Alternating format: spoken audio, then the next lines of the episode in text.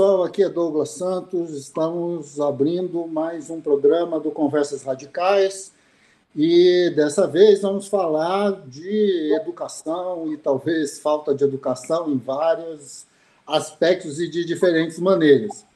E a grande questão, a conversa radical de hoje, a gente tem do outro lado da linha nada mais nada menos do que a professora, amiga, eu nem sei se eu chamo ela de professora, mas ela é minha amiga de muitos e muitos e muitos anos, da época que eu ainda era uh, uma criança pequena lá na Universidade de São Paulo. Ela fazia história e eu fazia geografia, nos conhecemos lá na militância política, direto. É, é Maria Isabel de Almeida, ela está lá do outro lado, está lá em São Paulo, né, e nós vamos fazer uma conversa aqui uh, sobre educação, sobre sindicalismo, sobre vida, sobre Brasil, sobre um monte de coisas. O que ela quiser falar, a gente fala, vamos, vamos tocar esse barco. Mas antes disso, vou passar a palavra para Maria Isabel e pedir a ela que ela se apresente, conte um pouco é, do que ela achar que é importante que as pessoas saibam para poder escutá-la, para poder entender um pouco daquilo que ela vai falar. Maria Isabel, bom dia, boa tarde, muito, muito, muito obrigado Prazer em revê-la, viu? Okay. É muito bom ter você aqui. E, bom, conta aí para gente um pouco sobre você, conta para os nossos ouvintes, né? Porque, fundamentalmente, eles precisam de algum tipo de referência. Nem todo mundo está na universidade e, bom, nem todo mundo nos conhece. Vamos lá, um pouco sobre você. Quem é, como você se apresenta, vamos pensar assim. Então, Douglas, em primeiro lugar, né, um prazer enorme de estar aqui conversando com você. É, bom dia, boa tarde, boa noite aí para os seus ouvintes também.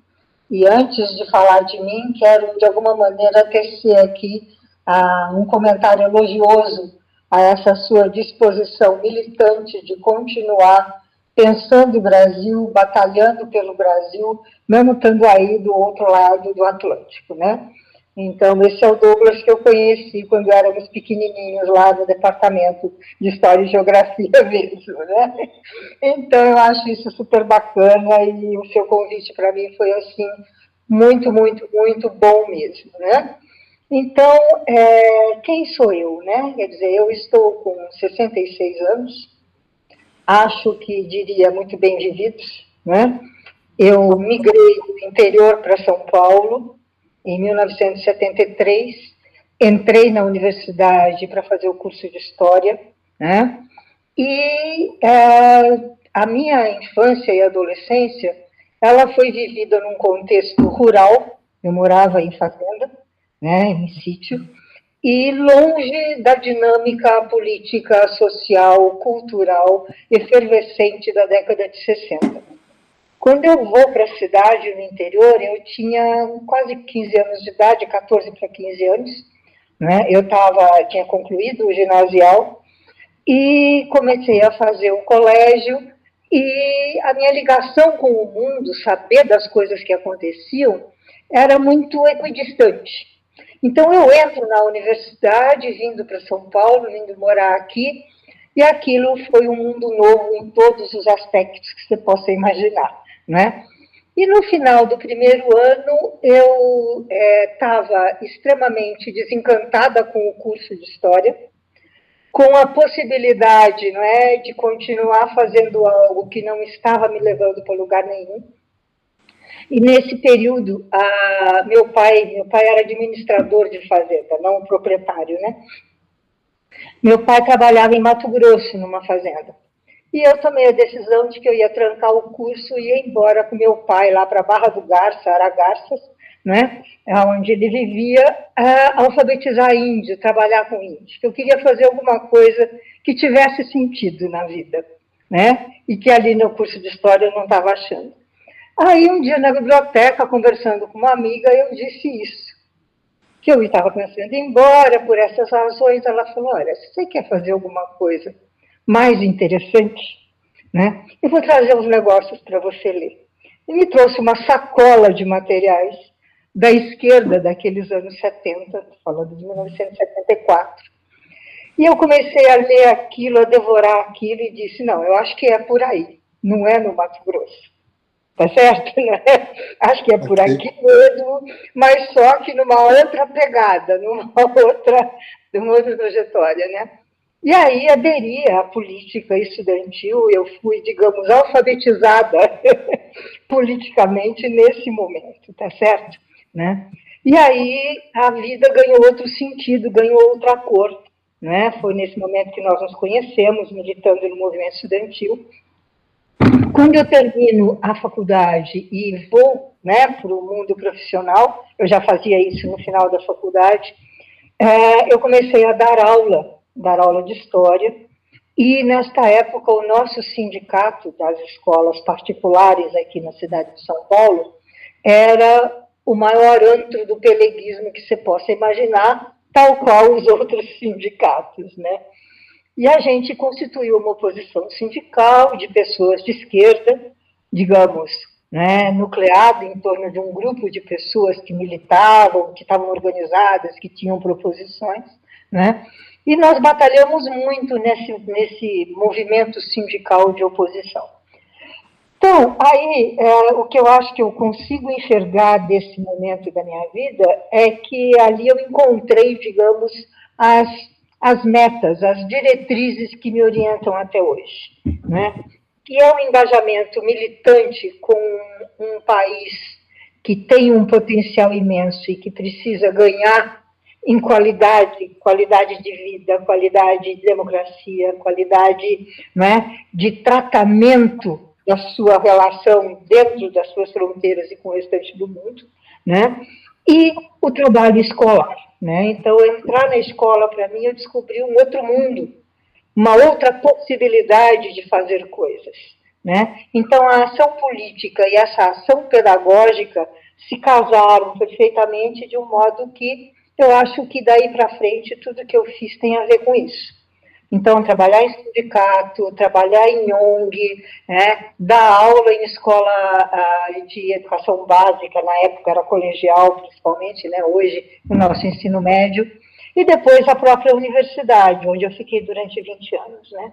Então, eu acho que, assim, de uma certa forma, a educação virou um pouco meu espaço da militância nos últimos 20, 25 anos. Tá? Acho que é um pouco isso, Douglas.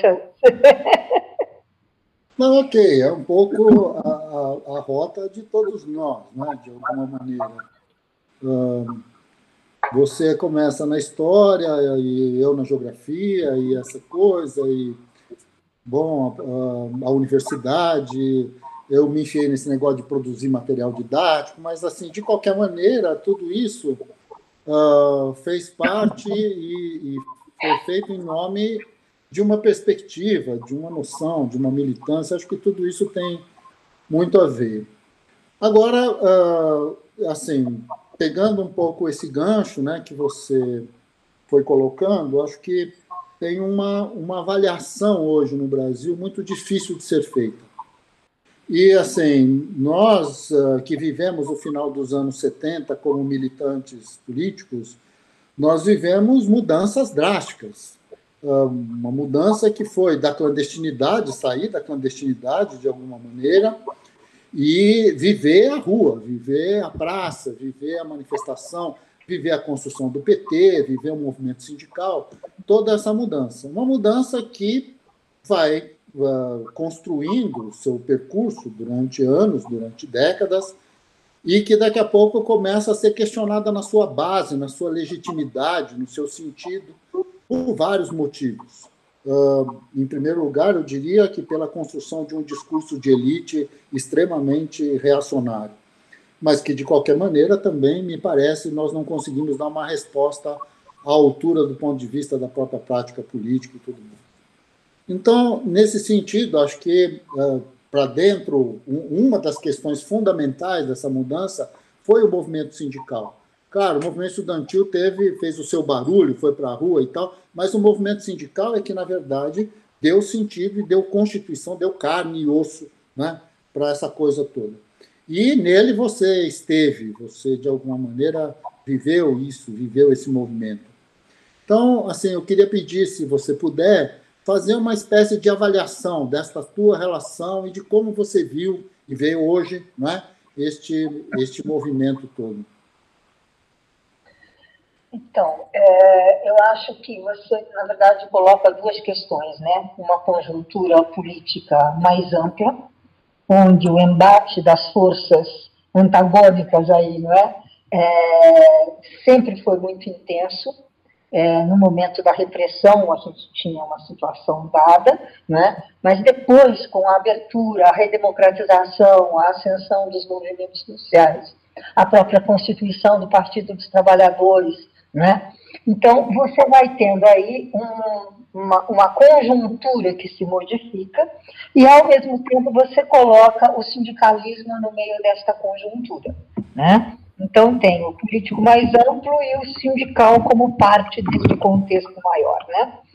Então, veja lá, Douglas, é, eu acho que o que acontece no Brasil ao longo do processo histórico sempre está muito conectado com as dinâmicas não é, que estão acontecendo em outros lugares do mundo. Se nós compararmos, quer dizer, fim da ditadura de Salazar, não é? fim da ditadura de Franco na Espanha, é o momento em que a gente estava vivendo no Brasil né, aquele processo de tentar reconstruir uma, uma situação que nos permitisse ser agentes políticos de novo, cada um na sua perspectiva o que não era possível até então. Né? Então, essas conexões, eu acho que elas são muito importantes, inclusive para a gente entender um pouco o Brasil de agora, que também está extremamente conectado com uma conjuntura mundial de recrudescimento de uma direita enraivecida, emburrecida né, e extremamente truculenta. Em vários continentes está acontecendo. Né? Então, lá nos anos 70, 80, eu acho que o movimento também guarda essas sintonias, tá certo? O movimento sindical, nesse contexto, eu acho que ele foi extremamente significativo para o que aconteceu no Brasil nessas duas décadas aí, né, ou década e meia, né, meados de 70 e os anos 80 principalmente, né. Eu acho que o movimento sindical é, mostrou uma outra potência política que a gente não conhecia porque tinha sido é, é, presente na conjuntura brasileira há muito tempo atrás. Tá certo? Né? Então, você pega lá o período de Getúlio, o movimento sindical, embora com toda correia de transmissão, de partido político, etc., mas você teve uma presença de ação política organizada sindical no país, mesmo antes de Getúlio. Né? Agora, isso tinha desaparecido, esta era uma situação absolutamente desconstruída com a ditadura militar. Né? Então, quando esse movimento volta à cena, se rearticula não é? e com uma perspectiva política distinta de movimentos, de características de movimentos anteriores da, da, do campo sindical, não é? de muito mais autonomia, muito mais pensando a própria classe trabalhadora do que repercutir políticas externas a ela, né? eu acho que isso foi de uma grandeza incrível. Eu me lembro da gente coletando, na saída da universidade, coletando dinheiro para o fundo de greve dos metalúrgicos, porque aquilo era um acontecimento que atingia todos e não éramos nós, os meninos de esquerda, ah, sensibilizados com isso. A população dos carros nos dava dinheiro, porque também estava sensibilizada com este grande movimento que acontecia na sociedade. E, logicamente, a repressão no meio disso. Não é? Então, quantos sindicalistas presos, quantos torturados, quantos mortos, tá certo, né? Então, você pega Manuel Filho e outras pessoas que naquele momento desaparecem, atuantes dessas posições, né? Então, este movimento sindical, ele é realmente o berço, eu acho, de uma nova, uh, de uma nova visão da dinâmica social do país.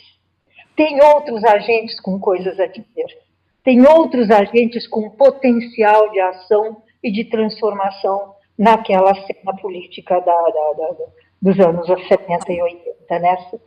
final de 70 e 80. Então, este movimento, ele também chega na, na, na, na, chamada classe média, não é? é? através dos seus sindicatos também.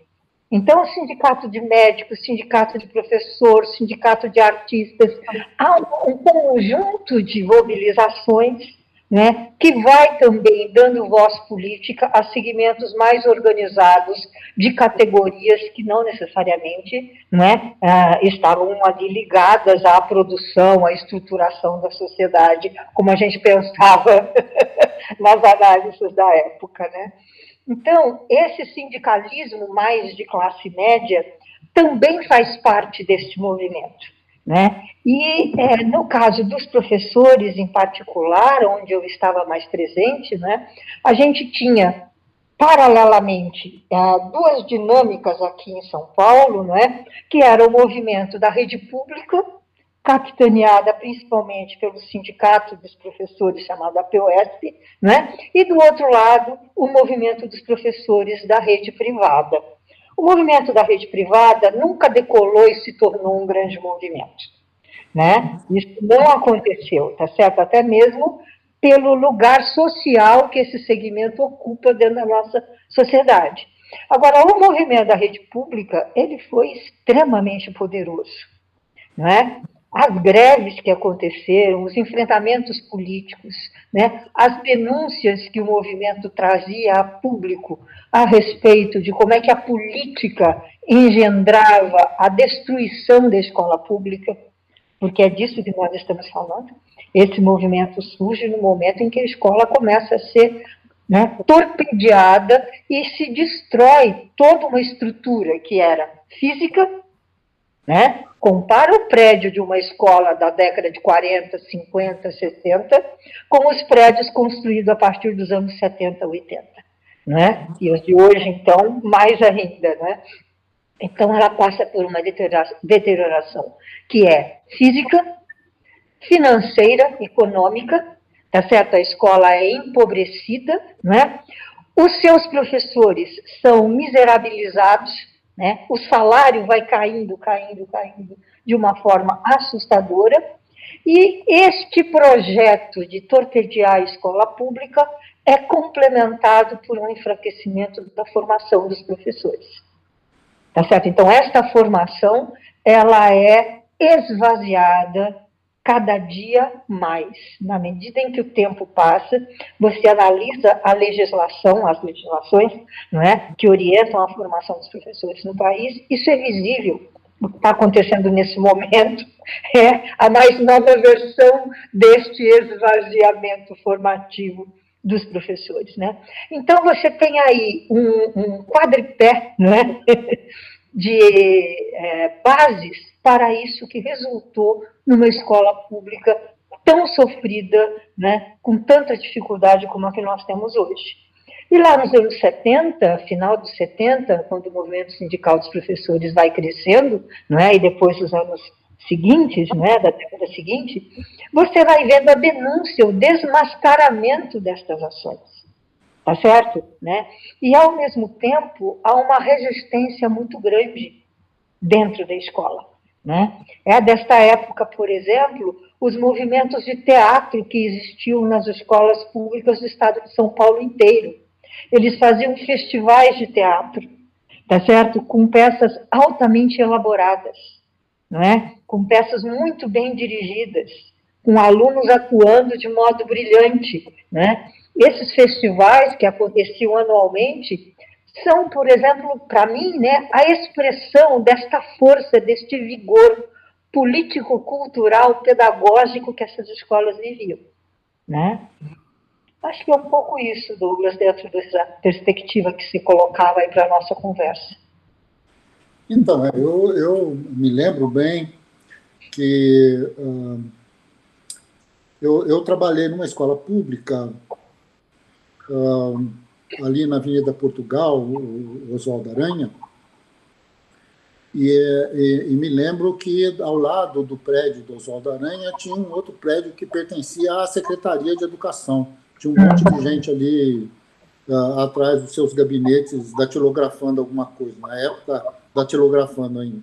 É. Mas, assim, uh, os professores da, da escola lembravam que ali, na verdade, eram os laboratórios onde os alunos estudavam, quando aquilo era uma escola, não, e não era aquilo que eu conhecia, uh, um centro uh, vamos dizer assim, de repressão e de violência, né, sobre muitos aspectos, contra professores, contra alunos, né, uma burocracia que crescia cada dia, a administração da escola tomando conta mais do que as perspectivas de formação dos alunos e tudo mais, esse esvaziamento que você chamou aí, acho que já estava bastante claro nesses primeiros anos acho que eu, eu entrei no Oswaldo Aranha, foi em 81, então mais ou menos, já, isso já estava mais do que, do que dado. Né? Uhum. Bom, muito bem. E aí você uh, foi para a PUESP, se, eu, se as minhas informações estão corretas. E dentro disso, esse andamento todo, uh, como que você avaliaria o desenvolvimento desse movimento todo no Brasil, em São Paulo, fundamentalmente, a partir desses anos 80? Como que você viu isso? Então, Douglas, como é que eu fui parar na POS um pouquinho aí antes de responder sua pergunta, né? Eu trabalhava, no, na época chamava-se CEDI, Centro hum, de Desenvolvimento de Educação Estudos Indígenas. Era alguma coisa nesse sentido, que hoje virou ação educativa, o que deu origem a uma série de outras ONGs.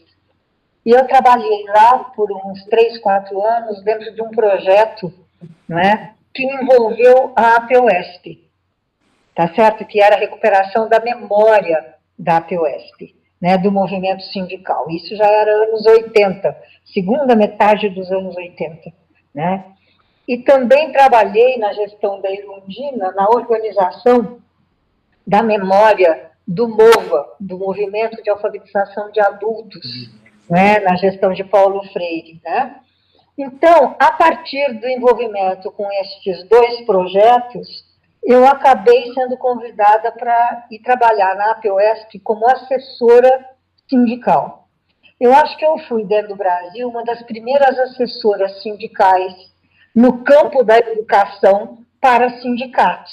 Não é? é depois vem né, a CNTE, que cria aí, tem uma série de assessores, e toda a UT, né, no Rio, todo mundo tinha assessores. Mas eu tenho cá comigo que a Floresta foi um pouco pioneira nessa história. Então eu entro lá para pensar a dimensão educacional dentro do trabalho sindical que se desenvolvia. Né? Então, é, eu nunca fui sindicalista dentro da POSP. Né? Embora eu tenha sido professora efetiva do Estado em Osasco, né, eu já tinha me exonerado nesta época. não estava mais atuando como professora da rede pública. Né? Então, na POSP, embora fosse um trabalho militante, eu não era sindicalista. Né? Eu era ali uma pesquisadora, uma estudiosa. Nessa época eu fazia já o meu doutoramento, né? É, então foi com este caráter a minha entrada ali dentro, né? Agora o que acontece é que esse movimento foi de um vigor incrível, né? É, a APOESP, por exemplo, nesse campo que eu estou te dizendo que eu atuava, nós começamos a preparar os professores para fazer os concursos da rede. Porque a formação que eles recebiam era tão barateada, tão pouco substanciosa, não é? Uh, os preparava tão mal para o exercício da profissão que eles tinham muita dificuldade na hora dos concursos. Então a gente começou a criar cursos né, a desenvolver projetos de formação político-pedagógica para esses professores. Né? E aí a POSP vai ser um agente muito significativo dentro deste momento da história do sindicalismo da educação e também do sindicalismo brasileiro. Né? Nós temos aí ex-presidente da POSP que foi presidente da CUT, que é o caso do João Felício, falecido recentemente. Né? É, então, há uma, uma integração muito grande, uma articulação muito grande da APOESP com o movimento sindical nacional. né? Mas acho que talvez eu tenha perdido um pouquinho o objetivo da sua pergunta. Trabalhar com a memória é de uma desgraça. É duro. a gente se trai. claro. Você quer que eu refaça? Não, aonde você queria que eu chegasse? Só me diga. Não, não, eu acho que estava indo tudo bem, mas assim, a, a, a ideia era, a partir da, da, da tua atuação dentro da POSP, uh, fazer um pouco uma análise do próprio desenvolvimento do, do, movimento sindical no Brasil e o papel político que isso acabou tendo, bom, é. nas, nas suas, nas suas virtudes e dificuldades, né? Então, é, eu acho que assim a história do sindicalismo brasileiro tem muita gente que se dedica a isso, que estuda, etc. Não é o meu caso, né? Eu não sou uma estudiosa do sindicalismo, não, né? Mas eu acho que o nosso sindicalismo ele foi é, de alguma maneira sendo torpedeado um pouco pela perspectiva partidária, né? Eu acho que isso é um, um, um dado de realidade que nós temos aí, né? Porque eu acho que o movimento sindical ele tem uma grande virtude, talvez seja aí, né, a sua fonte de alimentação de energia política, né, que é trabalhar com a base da categoria ou das categorias. Ou seja, é estar junto do sujeito na sua ação social, na sua ação de construção do seu trabalho. Né? Então, esta presença do sindicato na vida cotidiana dos sujeitos, no exercício da sua ação profissional, porque é daí que o sindicato né, se justifica, tá certo? Né? Eu acho que isso foi se perdendo um pouco dentro da conjuntura que nós vivemos aí no final do século XX. Né? É, a gente teve uma pulverização de organismos sindicais, é, sempre com objetivos políticos, né? então, para além da CUT, surgiram outras centrais, e o mesmo acontece nas, nas organizações mais locais, não é? que é, estão muito distantes da classe trabalhadora. Mesmo a CUT, se for fazer uma análise mais séria, em muitos momentos, uma ação política com a chegada do Partido dos Trabalhadores aos governos, nos vários níveis, não é? é eu acho que a CUT também se distanciou. Não que ela tenha desviado seus objetivos no sentido da traição das classes né, que elas representam, nada disso. Isso eu acho que não, não, não, não imputo nada disso à CUT né? Mas eu vejo que há um distanciamento no discurso e na prática sindical daqueles sujeitos que estão lá embaixo, né? Porque você tem outras esferas de poder para trabalhar, para desenvolver ações, para fazer articulações, né? Mas e esta correia que vem lá de baixo, alimentando, alimentando esta força? Né? Então, se nós olharmos o que está acontecendo com o sindicalismo nesse momento, né, é, uma das grandes dificuldades que eu acho que ele tem para tentar enfrentar os torpedos, as bombas que o neoliberalismo né, direciona contra o movimento organizado, principalmente o sindical, né, mas o movimento das classes organizadas, né, é, em vários níveis, eu acho que a dificuldade que ele tem para essa reagir a tudo isso é esse certo isolamento, distanciamento da base da categoria. Né? E aí eu falo categorias, né? Não estou falando só de movimento docente. No movimento docente, eu acho que isso também é visível, tá certo? Né? Mesmo se você pegar o movimento docente na USP, né? Quer dizer, tem mil dificuldades que estão presentes ali na relação, né, das diretorias sucessivamente, né, pensando aí a entidade e a base da universidade, né? Então, o que que acontece? Que disjunção é essa, né? Porque no momento de ascensão essa junção estava posta, no momento de ascensão do sindicalismo né? se não de toda a categoria, mas de parcelas muito significativas das categorias. Você tinha essa junção, né? E hoje eu acho que a gente não tem mais. Então vai lá, desde o governo Temer, uma série de medidas contra os sindicatos, que os enfraquece financeiramente, economicamente, mas também vai tirando deles todo o potencial de negociação em nome das categorias. Né? Combinado com isso, a gente ainda tem o cenário né, neoliberal de desorganização das relações de trabalho.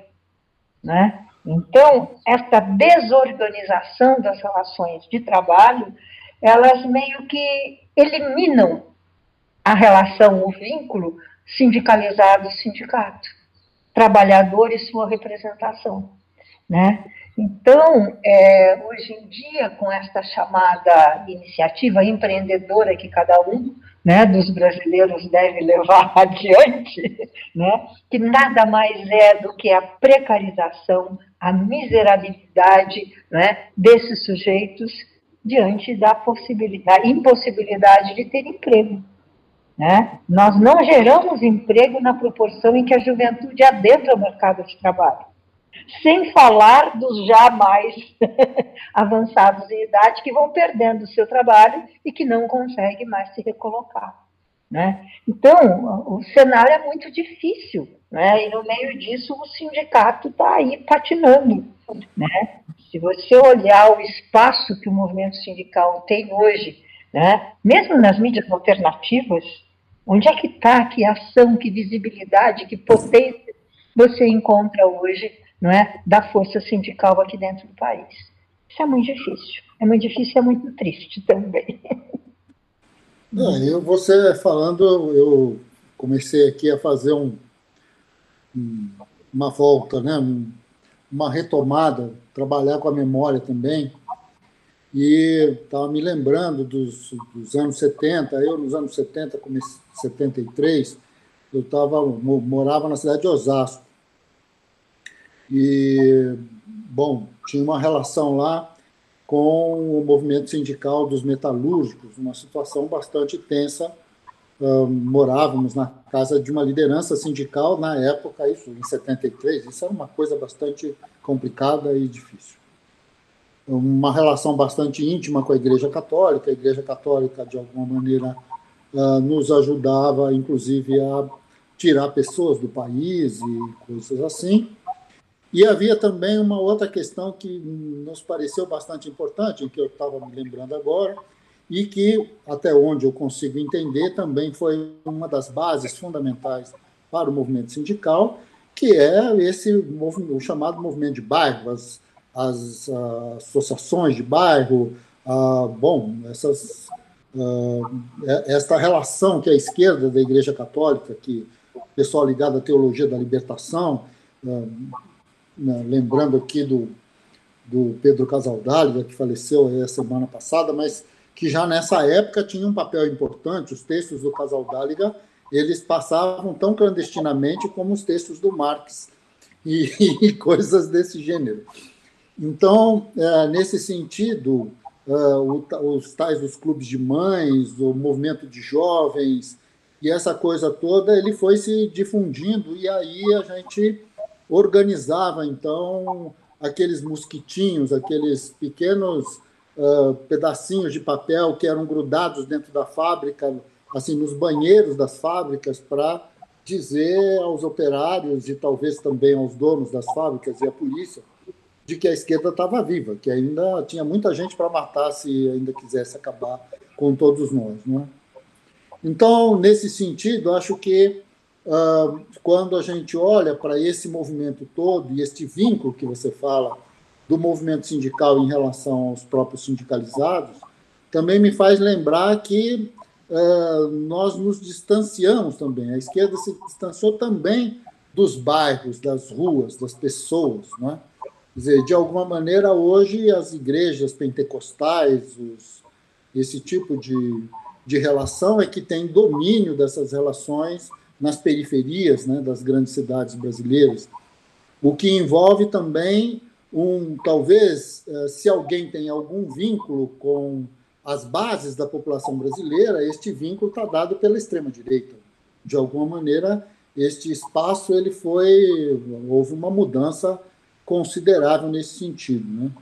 E o movimento sindical, de alguma maneira, também, por aquilo que você está falando, eu estou aqui concordando em gênero, número, grau e mais algumas coisas, mas esse distanciamento né, é importante. Né? Quer dizer, que daqui a pouco o fato de você talvez ter até um comando, uma palavra de ordem que seja justa e que seja interessante para uma determinada conjuntura, mas ela não é escutada pelas pessoas, até porque essas lideranças estão muito distantes né, do, do movimento como um todo. Eu acho que, de alguma maneira, isso que você colocou sobre o movimento sindical é um fenômeno da sociedade como um todo, não é, não é um fenômeno que se. Uh, assim, as lideranças estudantis estão profundamente distantes, até onde eu consigo perceber, dos estudantes. Né? Então, assim, Acho que precisou de uma pandemia para que a gente começasse a se apropriar desses mecanismos, como a internet, como bom, esses formatos né, de, de, de construir um discurso público. Né? Bom, estamos aqui. Acho que vai mais ou menos nessa, nessa linha. Você quer comentar mais alguma coisa sobre isso? Sim, sim, porque você vai puxando pela memória, né? E a gente está em isolamento, então ter com quem conversar sobre esse passado é um risco grande. É um risco grande. Aliás, dos mais, dos mais interessantes. Mas vai lá. Então, mas você falou aí dessa sua trajetória com o movimento de bairro, as associações, os grupos de mãe, a Igreja Católica na sua ala progressista tendo um papel fundamental, né? Eu estava aqui me lembrando que, que é, eu fiz parte da comissão de organização do PT, né? Isso eu estou falando lá de 79, 80, tá certo? Né? E aí a gente tinha que coletar as assinaturas para regulamentar a vida do partido. Então eu viajava por cidades, dormindo na casa de pessoas que eu nunca tinha visto, para fazer as reuniões e organizar a coleta das assinaturas. Nessa época eu era presidente do diretório do PT no Butantã. Então a gente saía na feira de domingo, sábado e domingo, que era a época que a gente, os dias que a gente tinha folga para militar, não é? Íamos à feira do Rio Pequeno, na Altacílio Tomanique, não sei onde mais, coletar a assinatura das pessoas para conseguir viabilizar a construção do PT, né? Então, é, é uma época que eu acho que a, as pessoas realmente assumiam a militância numa perspectiva de trabalho. Né? Era trabalho que a gente fazia, não era postagem. eu estou com uma alergia, tá certo? De pensar em assinar a petição, assinar mais uma medida, porque aonde essas assinaturas nos levam, né? Que auto-engano é esse de achar que a hora que eu clico, tá certo? Né, boto lá o meu CPF, o meu e-mail, eu desenvolvi uma ação política. Né? Então, a ação política ela está em outro lugar. Né? Eu revi dois filmes nesse período recente agora. Um é o Eles Não Usam Black Tie, não é? que eu acho que pega exatamente estes embates que a gente está falando no campo do sindicalismo. Não é? Então, ali está posta a fratura exposta entre uma perspectiva, digamos, militante, organizada de sindicato, e uma nova geração questionando isso e colocando para fora outros problemas de outra natureza que a perspectiva anterior não dá conta de abarcar. Né? O outro filme que eu vi é um documentário do Tony Venturi sobre o, os, o colégio vocacional, os colégios vocacionais da Maria Nilde, que é belíssimo e que mostra para gente que lá naquela década de 80 estava posta uma outra compreensão, um caminho possível para uma escola pública com dignidade. Eu não sei se você viu esse documentário, ele está disponível na internet, não é? Eu até depois localizo o nome dele direitinho aqui, acho que se chama Uma Aventura Humana, né? Vocacional Uma Aventura Humana. É, e é incrível, porque os depoimentos dos alunos, o documentário é todo construído a partir de depoimentos das pessoas que hoje estão com 50 e alguma coisa, 40 e tantos, tá certo, né? Tony Ventura é um dos ex-alunos da escola, né? E eles vão contando o que aquela escola fez com eles, que pessoas eles se tornaram, como é que aquela escola funcionava, né? E é muito triste porque a gente vai percebendo nas falas como é que isto foi torpedeado pela ditadura, como é que aquela experiência acaba, como é que ela é destruída, como é que ela não pode se reproduzir. Então, veja, nós tivemos naquele momento não é, um potencial caminho posto, não era reproduzir o vocacional no país inteiro mas é dialogar com o modo de pensar pedagogia, tá certo, né? De pensar as questões do ensino, a construção de sujeitos sociais, porque é disso que estamos falando, né? Dentro de uma perspectiva que foi jogada fora, que foi né, estagnada ali, interrompida, tá certo, né? Pela força da, da, da, do status quo da época, né? Então, a gente está aí, assim, numa situação onde precisamos de renovação de forças, de inspiração, de beber em situações exitosas do passado para ver se a gente mantém o ânimo, não é? Para ver se a gente cria um outro caminho, né? É, precisamos estabelecer alguma forma de criar outros caminhos. Bem, uh, fazendo agora um, não diria exatamente um salto, mas o, na continuidade do percurso, chega um determinado momento que você se torna uma professora da Faculdade de Educação da Universidade de São Paulo. E, e nesse sentido, então, uh, de dentro do movimento sindical, com uma leitura que vem desta relação praticamente umbilical né, entre você como pessoa você como militante e os professores da rede pública, suas dificuldades, seus graus de alfabetização, suas necessidades. E lá está você, dentro da Universidade de São Paulo, como uma pessoa, digamos, responsável né, pela formação desses professores, se é que alguém pode dizer isso da gente. Né? Mas, assim,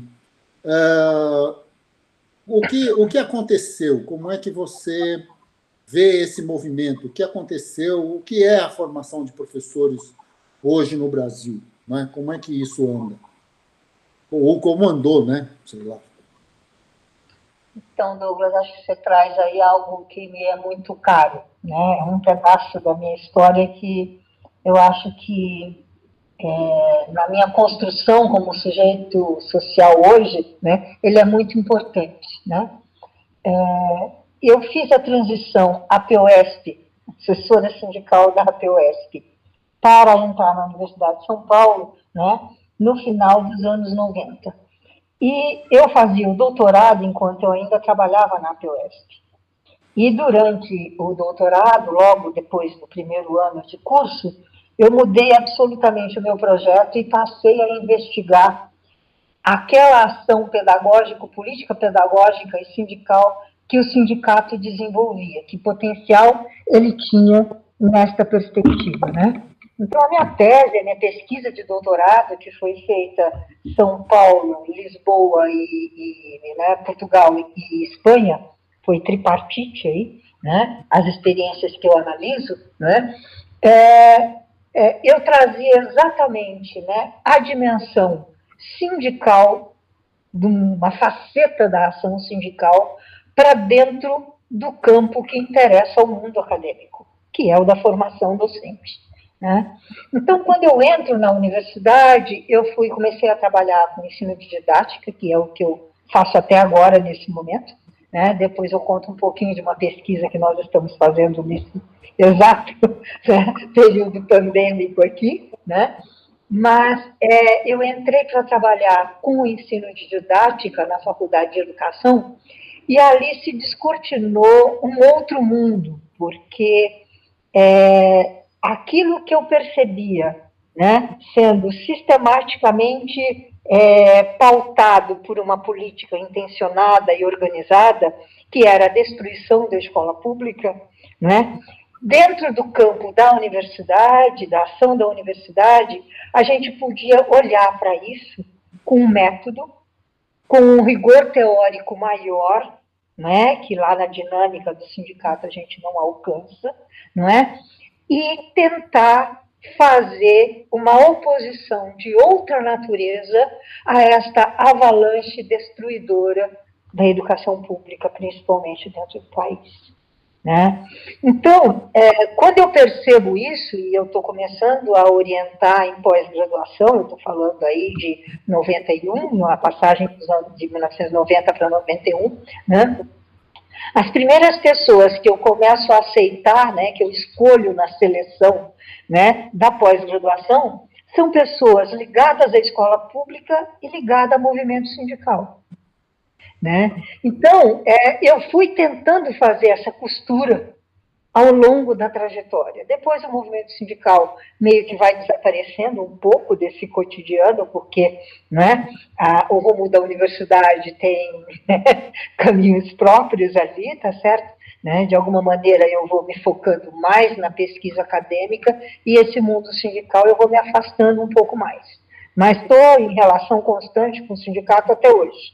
Né? Mas, de qualquer forma, adentrar ao estudo, à pesquisa sobre a formação de professores, né, eu acho que foi, assim, algo de muita relevância, porque era o momento em que a formação de professores dentro do país estava tendo um boom, um crescimento enorme. Né? A multiplicidade de grupos de pesquisa que passaram a olhar para os processos formativos dos professores, né, foi assim muito importante naquele período dos anos 90. Né? A pós-graduação se prolifera no país, principalmente no começo do século XX, né, século XXI, tá certo, né? Mas os grupos de pesquisa estão se fortalecendo, estão crescendo. A formação de profissionais para a docência no ensino superior cresceu muito nesse período, né? Então, é, eu acho que é assim um momento é, de virada mesmo na produção de conhecimento sobre a educação brasileira, né, sobre a formação de professores no país. Tá certo? E mais? É. Bom, ok, mas dentro dessa virada que você está uh, é, observando, identificando, dizer, nós temos uma série de gerações que vão entrando dentro da universidade, vão se formando, fazendo graduação, pós-graduação, que é, digamos assim, um número bastante inferior, mas de qualquer maneira, o número de professores formados na universidade pública, como no caso da USP, frente ao número de professores que são formados numa massa imensa de faculdades e com todas as questões que estão colocadas, quer dizer, eu, das últimas coisas que eu me neguei a fazer quando ainda estava no Brasil, uh, foi participar de uma faculdade de formação de professores, onde uh, a ideia era que os professores seriam formados pelas suas, uh, pelos seus campos, vamos dizer assim. Um professor de ciências humanas e suas tecnologias, um outro professor de ciências da natureza, é, essa, essa leitura que é quase um, se não é que é mesmo, uh, do ponto de vista do ensino médio, um retorno à licenciatura curta, à formação aligeirada, a um conjunto de professores que não tem domínio mínimo dos conteúdos com os quais vai trabalhar e assim por diante. Então, está lá você dentro da Universidade de São Paulo. Você, a Universidade de São Paulo é um farol, né? que, de alguma maneira, uh, aponta uh, caminhos que as pessoas às vezes fogem, porque são caminhos de extrema complexidade para uma grande maioria das instituições que estão envolvidas nesse processo, E, uh, por outro lado, do ponto de vista dos alunos, é um desejo de consumo, vamos dizer assim, se é que a gente pode usar essa expressão.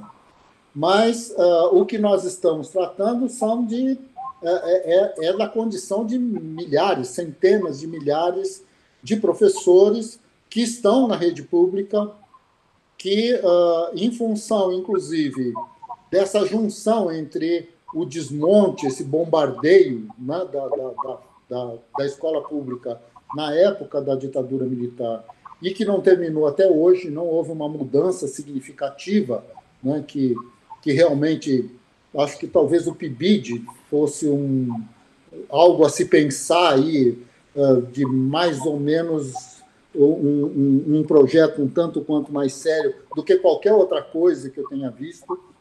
Mas, de qualquer maneira, nós temos aí um conjunto de professores, uma parte considerável dos nossos professores, bom, uh, tem um domínio muito pequeno dos conteúdos uh, pelos quais são responsáveis, uh, tem um domínio muito pequeno dessa relação urbana que a escola representa, de alguma maneira, e lá está você dentro da Universidade de São Paulo, não é? Quer dizer, uh, que é um percurso muito, uh, muito específico, mas que, ao, por ser, inclusive, específico, ele é um percurso de um embate, até onde eu consigo perceber, porque, bom, é, o que se faz ali reverbera, pelo bem ou pelo mal, fora daqueles muros. Né?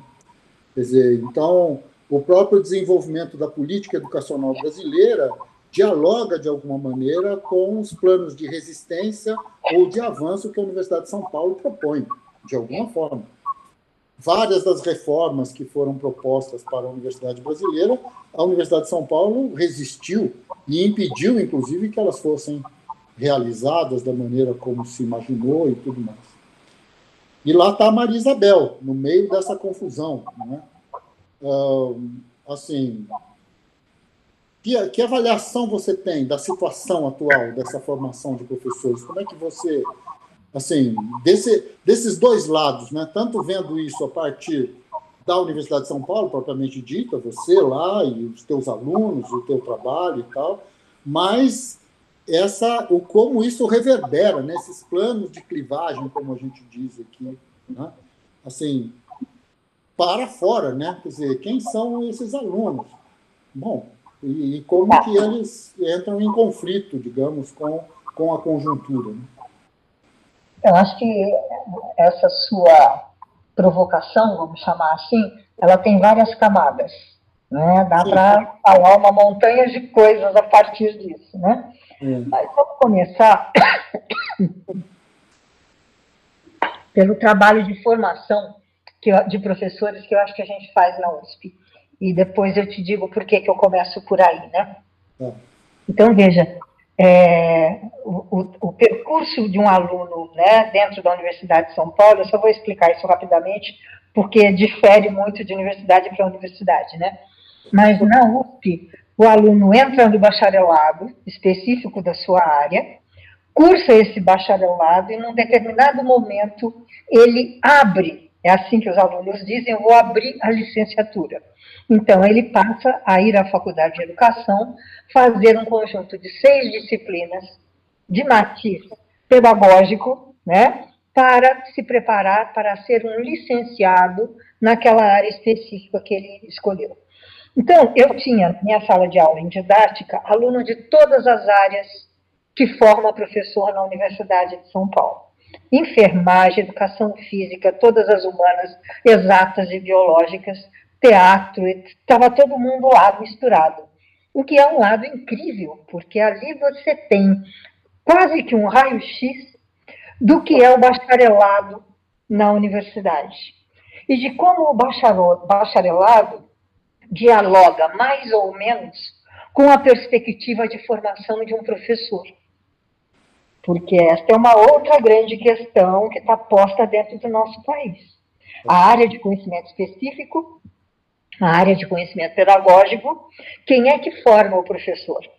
Né? O caminho do meio, onde se dão as mãos esses dois campos de atuação, né? É muito difícil de se alcançar. Embora, dentro da Universidade de São Paulo, a gente tenha feito um projeto de licenciaturas, né, do qual eu participei na construção durante quase quatro anos, que é o que está em vigor nesse momento, já bastante desfigurado.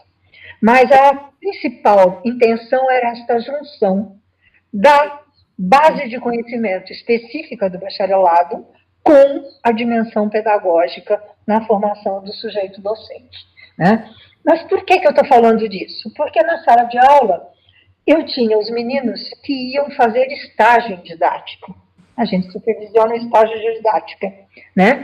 E esses meninos, quando adentravam a escola pública, e eu sempre coloquei a escola pública como a prioridade maior dentro do processo de estágio, né? Não posso proibir a escola privada, porque, né? mas eu não incentivava e, aliás, criticava mesmo né? essa aproximação com uma realidade que não é a realidade da maioria escolar nesse país. Né? Então, esses meninos, quando adentravam a escola, recebiam dos seus colegas professores, que os aceitavam na sala de aula, uh, orientações muito, muito, muito importantes para a gente pensar sobre elas. Do tipo, vai fazer outra coisa. Não seja professor. Você está fazendo USP. Quem faz USP pode fazer qualquer outra coisa no campo da química, da geografia, das artes plásticas, seja lá do que for, não é? Então, esta, este desestímulo que ganhava voz na figura do professor, mas que o próprio contexto já sinalizava para os nossos alunos, né, é de um impacto enorme. Né? Nós estamos formando professores para onde? Na minha aula de didática, a primeira pergunta que eu colocava para eles na aula inicial é a seguinte: eu não persigo aluno, mas me diga, você está aqui porque você quer ser professor ou é um seguro-desemprego? Se tudo der errado, você vai um dia buscar uma sala de aula. E a partir desta conversa é que a didática entrava na formação desses sujeitos. E o que eu tinha de retorno é que, assim, eu quero ser professor no ensino superior. Ah, eu até posso ser professor na escola privada. Por quê? Por causa de tudo que a imprensa nos traz como retrato da escola pública. Né?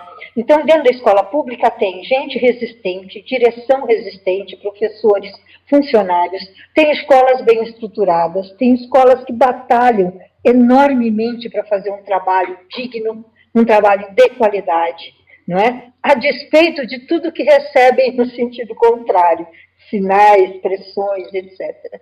Não é? Mas então, você percebe que formar professor neste contexto onde a educação pública brasileira está, é um desafio muito grande. É um complicador a mais no processo formativo desses rapazes, dessas moças. E aí, Douglas, a gente fez uma pesquisa pegando é, 4.600 egressos da USP em todas as licenciaturas, num período de quatro anos, cinco anos. Entramos em contato com todos eles, através de e-mail institucional, né? e tivemos um retorno significativo. E fizemos uma pesquisa com estes egressos, tentando saber onde é que eles estavam. E aí nos detivemos naqueles que entraram na escola pública. Esta era a nossa busca. O que vive um aluno, ex-aluno da USP, um professor formado aqui, dentro da escola pública. Não é? E esta pesquisa revelou coisas muito interessantes. Né? Então, estes meninos encaram, estes meninos, essas meninas, né, em grande parte, encaram o trabalho na escola pública como algo extremamente é, motivador, porque eles podem ousar, tá certo? Né? É, eles podem testar possibilidades, eles podem investir em outros materiais, eles podem construir outras relações. Na escola privada, mesmo na chamada boa escola privada, ele tem um script do qual ele não pode fugir. Então, muitas destas pessoas que nós, que nós fizemos vários níveis né, de coleta de dados. E a última foram entrevistas de uma hora, uma hora e meia de duração. Né? Com 20 e poucas pessoas nós fizemos essas entrevistas. E aí o que você vai descobrindo é isso, né? Quer dizer, é a possibilidade de ser construtor, tá certo, né? De um processo né, que ele vê como de qualidade, que ele vê como que avança, que ele vê como positivo, tá certo? Né? Então, é, o número de pessoas formadas pela USP, né, que adentra o magistério é pequeno e na escola pública é mais pequenininho ainda, né? É uma coisa muito, muito, muito diminuta. E quando você olha como está hoje a composição deste magistério na atualidade, né, ele é formado majoritariamente, isso em termos de Brasil, não é? é ele é formado majoritariamente nas instituições privadas, em cursos à distância, não estou falando nada de novidade, tá certo? Né? E tem uma base teórica de compreensão do campo que ele ensina e da teoria que fundamenta os processos de ensino precarizada, esvaziada. Este professor é hoje uma maronete na mão de políticas inescrupulosas de sujeitos que definem os caminhos e, ao mesmo tempo, estão envolvidos com instituições que vão ganhar rios de dinheiro na preparação desse sujeito como formação continuada, privada. Essas formações que vão tampar buracos né, de uma formação inicial inconsequente, esvaziada, empobrecida. Tá certo? Ele vai precisar constantemente de recursos, de apoios, porque ele não é capaz de produzir uma ação mais qualificada diante de desafios que constantemente são de outro tipo, né? A escola é dinâmica, a juventude se modifica, tá certo, né? De uma geração para outra, né? Num passar de cinco anos, você pega alunos com uma geração escolar, né? Estou falando de geração de pessoas, né? Quer dizer, num período de quatro, cinco anos, você pega alunos com dinâmicas, comportamentos, perfis muito distintos. Tá certo? Né? Por quê? Porque essa sociedade está em transformação. As tecnologias, não é? A, a, possibilidade de produção cultural que esses meninos estão envolvidos, como ela é, o trabalho que está disponível para essa parcela jovem da população brasileira, não é? Esse mercado informal tão sacrificado, não é? Esse assédio do mercado negro das drogas, né? Quer dizer, então você tem aí um conjunto de fatores, tá certo, né? Que estão presentes nesse cenário do desafio da escola hoje. E os professores formados do jeito que estão não têm o potencial de lidar com isso. Eles estão lá no maior esforço, toda a dignidade, não falo mal dos professores em nenhum momento, né? eles são fruto de uma política tal qual a gente vem né, conversando aqui nessa nossa primeira hora de quase aí de conversa, né? eles são resultado disso. Né? Então, é uma situação seríssima. Aí, ao mesmo tempo, você fala de um projeto de formação que anula os campos disciplinares e junta nas chamadas três grandes áreas de conhecimento. Hoje, concorrendo com você aqui, está acontecendo um evento na Universidade de São Paulo, que começou ontem, sobre projetos interdisciplinares de licenciaturas. Tá certo? Né? E esses projetos interdisciplinares de licenciatura vêm do público e também do privado. Então, nós tivemos é, a USP de São Carlos fazendo relato ontem, eu participei ontem né, desta, desta discussão, desta plenária.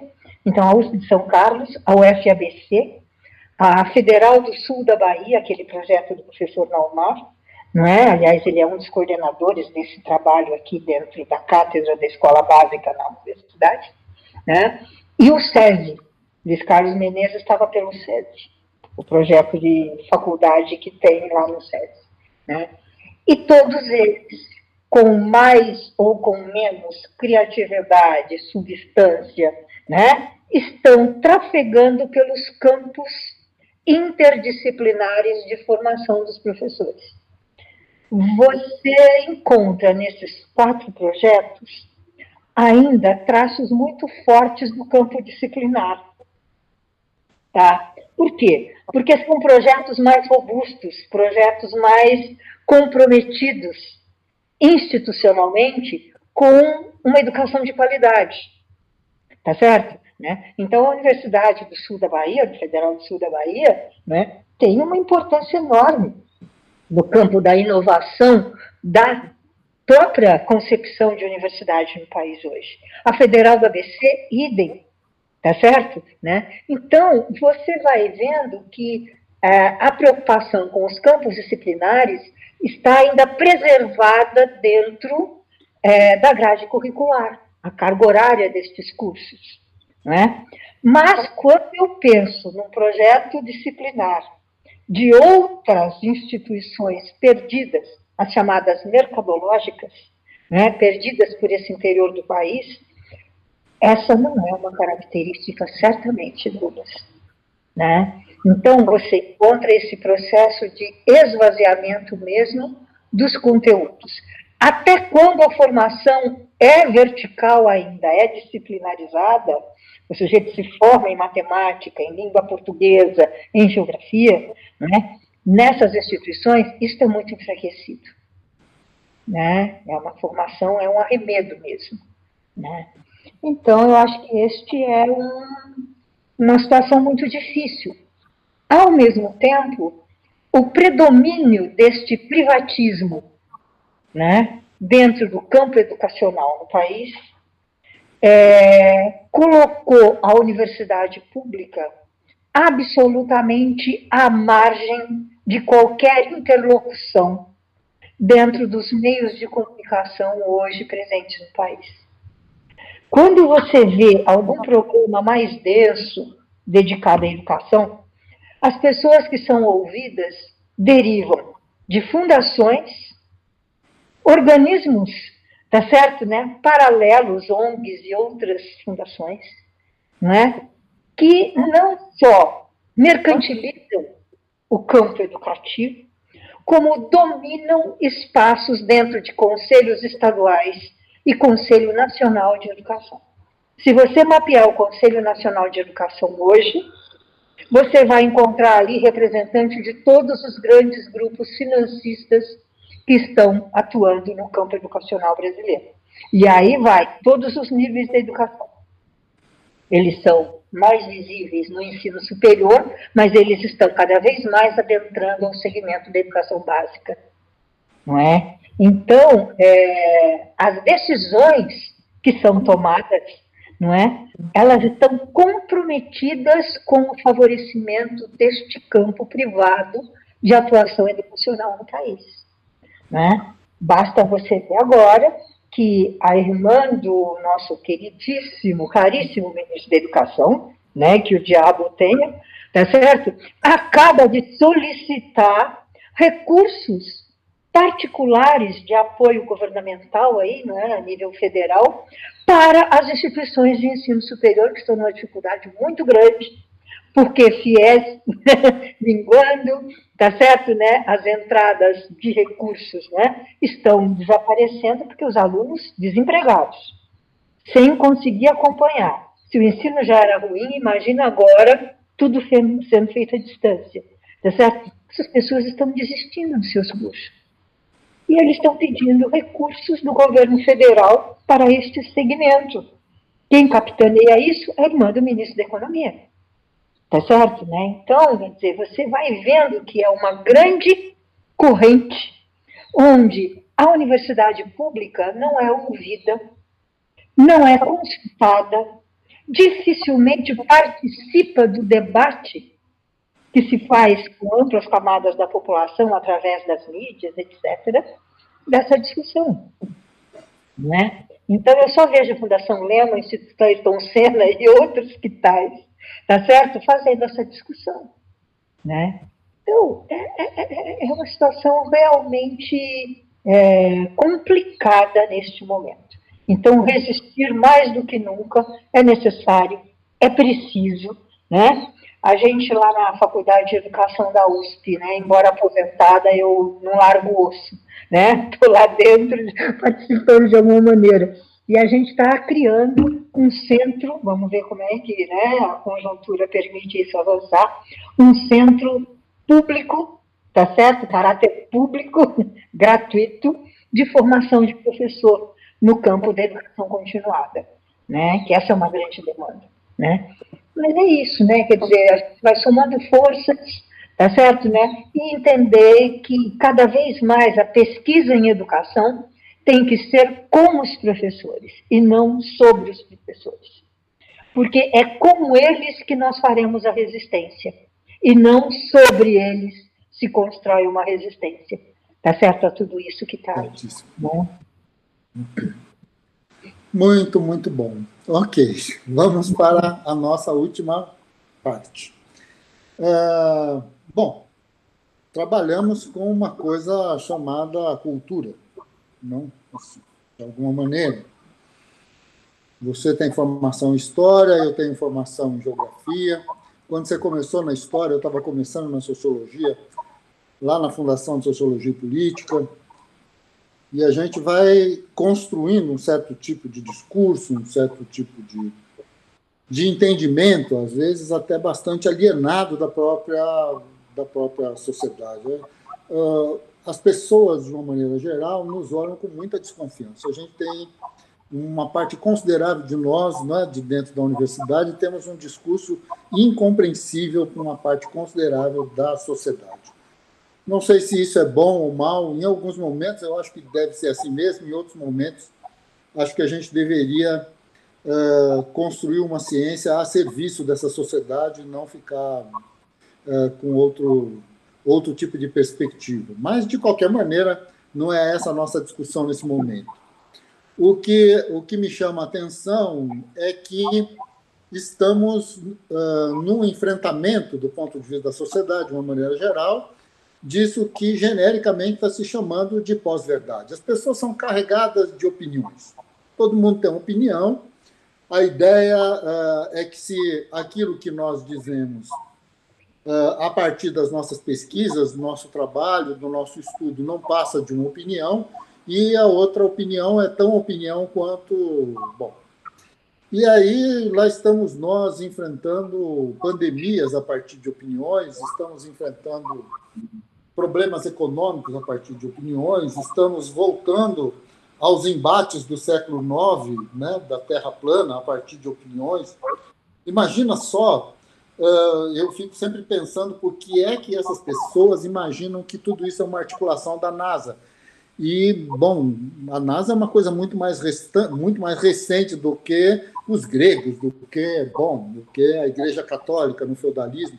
Mas, de qualquer maneira, está tudo aí, é tudo um monte de gente carregada de opiniões. Né? Uh, e isso eu tenho, tenho para mim que isso está colocado na nossa conversa no ônibus, no táxi, no boteco, no tempo que a gente ia para o boteco ainda, né? atualmente está mais difícil. Né? Temos que ir de máscara. Aqui na Espanha a gente tem que ir de máscara para o boteco. Máscara é, é, não, é, aí você só pode tirar a máscara quando você está bebendo ou comendo mesmo. É uma coisa, isso você não pode ficar mais menos do que dois metros de distância. É uma loucura, virou tudo uma ficção, um maluco, uma coisa muito difícil. E... Bom, mas a, a questão é, de alguma maneira, estamos nós aqui nesse enfrentamento, que não é exatamente um enfrentamento de caráter sindical, não é mas, assim, quando, quando nós pensamos uma figura como o nosso presidente né, da República, da nossa República aí, uma figura, bom, eu, eu, aqui olhando daqui e conversando com as pessoas, que meus amigos e tal, essa figura sempre aparece como uma figura patética, mas que de alguma maneira tem 50% de aprovação da população brasileira, segundo as últimas pesquisas. E uh, uma figura como Olavo de Carvalho, uma figura patética, mas que de alguma maneira parece, bom, parece um intelectual até. Mas, assim, como é que você vê isso, uh, Isabel? Você, uh, de dentro da universidade, como formadora de professores, Eu tenho a impressão que isso deve ser, se para mim, que estou aqui fazendo vídeos e podcasts, já é uma coisa absolutamente angustiante, agora, estar tá dentro de uma sala de aula deve ser uma coisa complicadíssima. É, Diga lá. Eu acho que é quase inacreditável. Ainda acho que vou acordar. Não é? Okay. Eu gostaria de acordar. Olha, Douglas, eu dei aula esse semestre que acabou agora, né, na pós-graduação. E tive que passar por essa transição da aula presencial, olho no olho, onde a interação entre os sujeitos, para mim, é o ponto máximo né, daquilo que eu faço, para os processos remotos. Né? Por outro lado, é, este desafio que eu nunca tinha vivido, eu não sou adepta das tecnologias de sala de aula, nunca tinha utilizado as tecnologias de sala de aula, né? mas me permitiu manter um grupo de 22 pessoas interessadíssimas, um grupo atuante, presente durante todo o percurso, né? e tivemos ali uma discussão de alto nível. Né? Então, eu fico pensando, as mídias, as tecnologias e tudo mais que a gente está vivendo aí, elas funcionam para que a gente possa trabalhar para o bem ou para o outro lado. Por que, que eu digo isso? Porque eu acho que essa disjunção que nós estamos vivendo hoje, nos comportamentos, nas leituras de mundo, né? essa coisa que você está chamando aí de pós-verdade, né? É, eu acho que isso tem muito a ver com alguns fatores que a gente passou aqui sem fazer essas ligações. Um é a qualidade da formação das pessoas. Eu acho que quando nós temos uma formação tão precarizada, tão esvaziada, esta população não consegue alcançar mecanismos vitais para interagir, para ler o mundo, para fazer coisas na sua vida e no campo social. Elas são é, empobrecidas nisso, elas são é, limitadas na sua capacidade de compreender, de ler e de atuar. Tá certo? Né? Então, veja, é, este cenário, né, eu acho que vai nos colocando uma população majoritariamente formada, tá certo, né, para a aceitação. Você também tocou num outro ponto que a gente pode juntar aqui agora, que é a presença de proposituras políticas travestidas de religiosas, tá certo? Né? Que são a, a, a forma né, de conquistar esta parcela da população através de um discurso messiânico de promessa de conquistas, não é? Com uma adesão a uma propositura que, na verdade, suga esse sujeito financeiramente falando promete que a vida vai melhorar muito, mas na verdade o cara tem que pagar antecipado. E se o pacote não vem, o pagamento está garantido, não é? Junto com isso, é vendida uma leitura de mundo, né? Ah, quando você diz que a atual pesquisa, né, vigente aí, eu quase ah, caí da cama quando de manhã eu olho a Folha de São Paulo, ainda acordando e vejo o resultado da pesquisa. falei, não, não é possível, né? Então, como é que isso acontece? Tá certo, né? Então, que critérios as pessoas conseguem ter para compreender que 600 reais seria a função mínima do Estado, com a, a conjuntura que vivemos, com a população que vive dificuldades extremadas nesse país, de uma benesse, de algo que eu tenho que ser grato, de algo que está me fazendo bem, então, eu reconheço nesse presidente um valor de estar tá me ajudando. Tá certo? E isso se manifesta estatisticamente na pesquisa. Né? Muito se tem falado no processo de crítica aos governos petistas, e aí tem leituras de múltiplas naturezas de muitos lados, não é? Que uma das coisas que não se conseguiu fazer durante né, esses quatro períodos em que o PT esteve na presidência, três e um pedacinho, é transformar esta classe C, essa nova classe C, não é, em pessoas capazes de ler, de entender o que é que estavam vivendo. Eles se tornaram consumidores, é assim que muita gente lê, muita gente, inclusive crítica mesmo, né? É isso, nós conseguimos criar um mercado consumidor, inegável. Nós potencializamos a melhora da qualidade de vida desses sujeitos, é inegável. O país se tornou melhor, inegável. Né? Mas esta população não consegue resistir a um canto da sereia, tá certo? Né? Que está ali ao lado no momento em que a direita recrudesce o ataque e vai lá, a partir de Aécio Neves e seus companheiros, questionar a eleição de Dilma. Né? Então, é um cenário muito, muito difícil para a gente lidar. Né? O lugar da ciência hoje. Outro fator que você coloca aí, junto com a, a Terra é plana, né? o vírus é de laboratório, né? É, os chineses são os grandes articuladores do caos planetário para tomar conta sozinhos de tudo isso, né? Quer dizer, é, qual, que é ciência hoje na população brasileira? Qual é o lugar da ciência?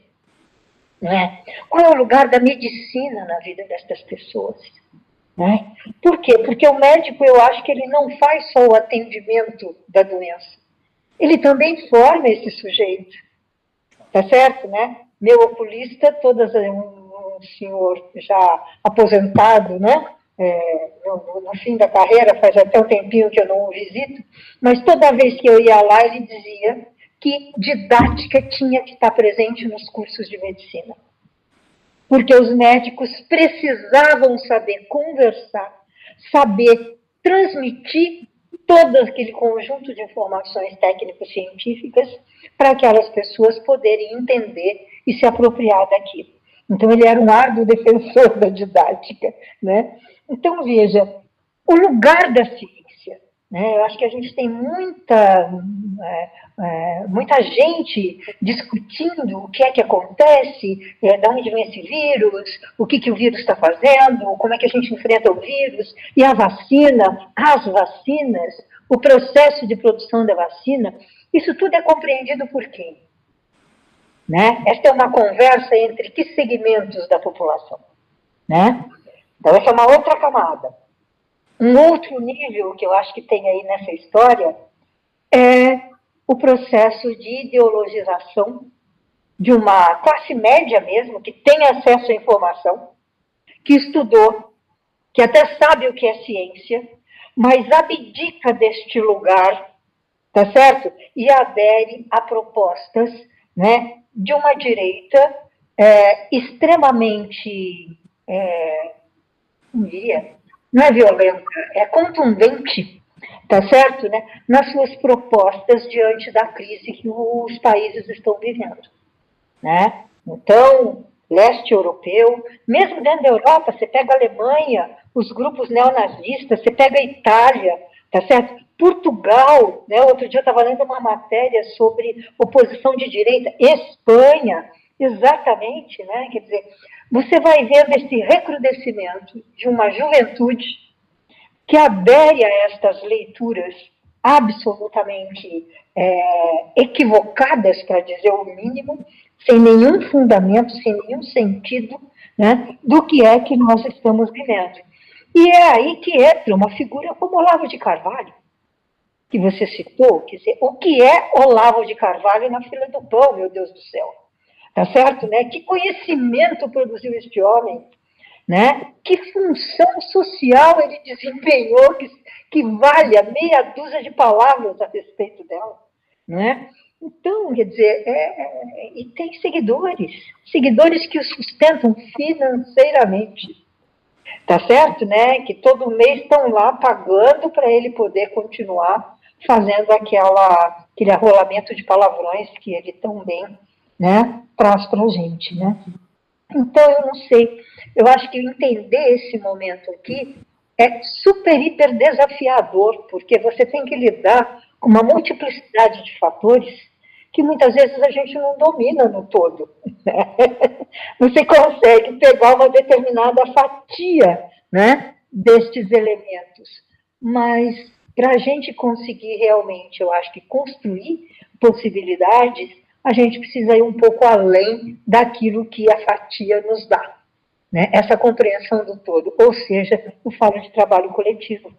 Eu falo de trabalho social de construção de alternativas. Né? Quer dizer, é, não virá de um segmento, não virá de um líder, não virá de um partido ou de um agrupamento. Não é? Mas eu acho que é um novo movimento social que vai ter que ser criado para que a gente consiga, de alguma maneira, né, ir saindo desta maré, como fizemos lá em 75, 76, 77, 8 e sucessivamente, tá certo? Né? Então é isso, eu acho que o trabalho que você está fazendo, ele é elogioso, do meu ponto de vista, exatamente por se somar nessa perspectiva de buscar transcender né, os limites dos campos de conhecimento e buscar pensar o mais amplo esse momento que vivemos aí. Obrigado, Isabel. Você é uma figura, eu não vou nem dizer que você é ímpar, você é um número primo. Mas o que eu queria uh, te dizer é o seguinte: é, é, é, é, essa nossa discussão, felizmente, para o momento, ela não tem fim, nenhuma resposta para ela uh, as preocupações que vão desde essa tal dessa pós-verdade, essa generalização de um conjunto de opiniões absolutamente fora de qualquer contexto, mas que também se desdobra para uma parte bastante intelectualizada da nossa classe média, até se, vamos dizer assim, se colocando num campo mais progressista e tal, mas que tem um campo quase que de autolegitimação, né? Seja enquanto movimento de mulheres, movimento de negros, movimento homossexual, movimento X, movimento Y, e cujo diálogo com a sociedade como um todo é sempre uma coisa bastante difícil. Então, assim, o movimento índio, o movimento indígena, nós tivemos aqui várias, uma live com, várias pessoas que são militantes nesse campo, uma, uma, um podcast também com uma professora lá de Goiás, que trabalha com Zavá Canoeiro, uma história muito interessante que vale a pena acompanhar. Então, assim, uh, acho que nós precisamos aprender muito. Nós estamos ainda uh, tropeçando, tornando dizer, o outro o nosso inimigo, porque ele não é igual a nós, porque ele não tem a pele negra, ele não pode falar sobre a questão do negro, ele não é mulher, ele não pode falar sobre a feminilidade, e assim por diante. E essas coisas todas estão virando um, um, muito difícil, né? porque são muitos os movimentos, e movimentos muito consolidados, de pessoas interessantíssimas, inteligentíssimas, né? que vale a pena, acho que a gente realmente abrir o campo da discussão. A gente precisa abrir essa discussão, trazer as pessoas, conversar com todo mundo, fazer todo mundo sentar e, e, e criar né? uma, uma outra maneira, uma ideia de humanidade, né? essa ideia de que a humanidade existe, né? essa descoberta do século XIX né? de que existe a humanidade e que é de fundamental importância que a gente pense nisso. Meu amor, é o seguinte, nós precisamos encerrar, infelizmente. Né? Assim, essa conversa iria, nossa, horas e horas. E, bom, eu queria te agradecer muito, mas muito mesmo, né? Porque, na verdade, todo esse arquivo que a gente está querendo fazer, de depoimentos, de reflexões e tudo mais, ele não é uma coisa simples de ser feita, né? então envolve pessoas, envolve convites, envolve suscetibilidades também. Então, assim, é, é extremamente gostoso, né, quando a gente recebe um sim de um convite e aí topa e a coisa vai e a gente chega ao final como estamos chegando aqui agora. Então, Queria que você, se você puder, né, se despedir dos nossos ouvintes, futuros ouvintes, né? E, bom, é isso. Muito obrigado. Obrigado por você ter topado, viu? Você é um amor. Douglas, muito obrigada pelo convite, foi um prazer enorme. E você está me remetendo a um documentário que eu assisti, acho que há uns dois ou três dias, sobre o Museu da Pessoa, que são depoimentos de história de vida, né? onde os, os entrevistadores do Museu da Pessoa davam depoimentos também sobre o processo de recuperação, de resgate dessa memória. E eu fiquei pensando, a partir do documentário, fazendo um certo paralelo com esse seu objetivo de construir esse, né, esse rol de depoimentos, de histórias né, que as pessoas possam te contar, fiquei pensando na importância que isso tem para que a gente consiga realmente entender o humano no momento atual que vivemos. Né? A singularidade e o que há de plural, o que há de universal em cada um de nós. Né? E acho que é aí a base da tessitura de possibilidades para o nosso futuro. Então, um grande beijo para você. Obrigadinha mesmo, tá? Obrigado, obrigado a você.